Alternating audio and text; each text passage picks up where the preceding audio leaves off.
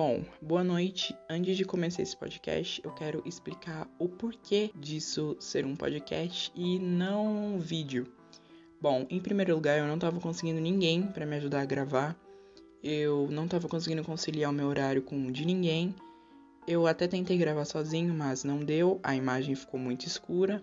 O vídeo ficou péssimo, o áudio ficou horrível. Eu até tentei editar, eu inclusive tenho material bruto aqui do vídeo e não, não ficou legal e eu decidi fazer um podcast porque é uma coisa que eu já sei um pouco e eu também fiquei muito perdido, eu não tava conseguindo foco, eu não consegui olhar para a câmera, eu até consegui falar, mas é, eu decidi que é melhor um podcast mesmo. Então espero que vocês entendam, me perdoem. Então vamos lá. É, vamos começar com a breve história do coronavírus coronavírus, ou Covid-19. Os primeiros casos de coronavírus começaram a aparecer no final de 2019, em Yuan, na China. Há vários tipos de coronavírus que afetam tanto humanos quanto animais. O tipo de coronavírus com o qual estamos lidando é o SARS-CoV-2. Ao contrário do que muitos pensam, o vírus não foi criado em um laboratório. Ele acabou chegando em nós por um fenômeno conhecido como transbordamento zoonótico, uma espécie de mutação que tornou possível o contágio humano. O animal mais suspeito de ter trazido o vírus é o morcego. O vírus influenciou muitas coisas. Uma delas foi a cultura. Com o vírus solta, o governo recomendou que cidadãos realizassem quarentena, que consiste em basicamente ficar em casa. Infelizmente, muitos não conseguiram realizar porque eram obrigados a trabalhar ou simplesmente por teimosia. Muitos lugares acabaram fechando as portas e eventos foram adiados ou, no pior dos casos, cancelados. Muitos também começaram a ser realizados online. E por fim, eu gostaria de falar coisa muito importante para que você possa se proteger do vírus. Bom, além de usar máscara, usar álcool em gel, evitar aglomerações, você precisa principalmente ter cuidado com as fake news. Nesse momento que estamos vivendo, tenha cuidado com as fake news. Não adianta tomar medicamentos X ou Y por indicações da tia Lourdes ou da avó Vera. Lembre-se, elas não são médicos. E evite ao máximo repassar qualquer notícia antes de pesquisar. Recomende isso para seus amigos e familiares também. Bom, o vídeo é basicamente isso. O vídeo não é um podcast. Me perdoem mais uma vez. E se você espalha fake news, espero que também seu zap. Boa noite.